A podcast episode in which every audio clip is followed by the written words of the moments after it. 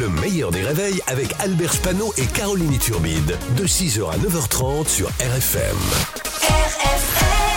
Limité à 80, Pascal Et Atenza. Pascal Atenza réunit tout le monde tous les matins à 7h15. Bonjour Pascal. Bonjour Albert, bonjour Caroline. Coucou Pascal, notre petite star à nous. Ah bah oui. On commence par un moment d'émotion. Patrick Bruel est revenu dans son ancienne école d'Argenteuil. Oui, moment d'émotion, il a chanté une nouvelle chanson devant les enfants d'une classe de CM2 qu'ils ont été obligés euh, d'écouter. Et là, je trouve que ça va beaucoup trop loin, le harcèlement scolaire. hein. Ça fait ça. Ça va.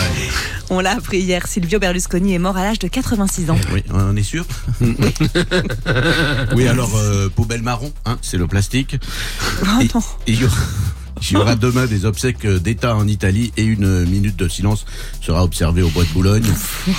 C'est vrai qu'à la fin de sa carrière, on a beaucoup plus parlé de ses soirées bunga bunga avec des prostituées mineures. D'ailleurs, j'ai une pensée pour euh, sa femme qui perd son mari au pire moment puisqu'elle passe le brevet des collèges.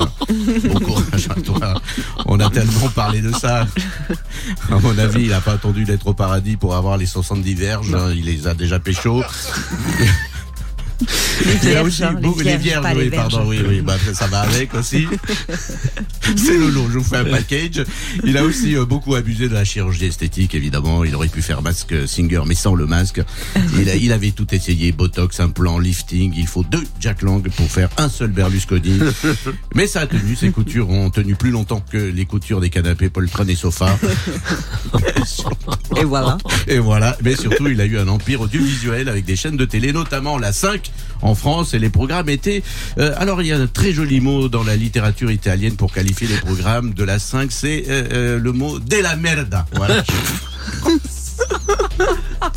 voilà, je crois que c'est le mot euh, que je... que je- Heureusement qu'il est mort parce qu'il sait où t'habites.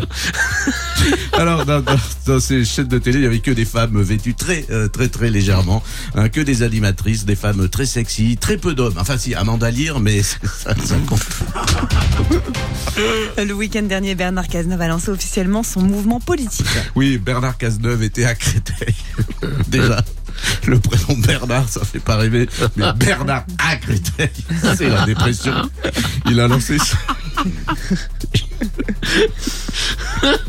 Il a lancé son mouvement aux côtés de François Hollande. Alors déjà, François, ça fait pas rêver, mais François à Créteil, c'est la dépression.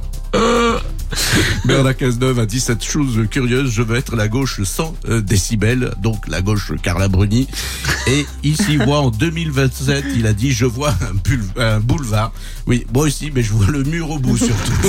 Bravo Pascal. Pascal Atenza qui reviendra sur RFM à 9h10. En attendant, il est en vidéo sur le Facebook et vous allez voir, il est très beau.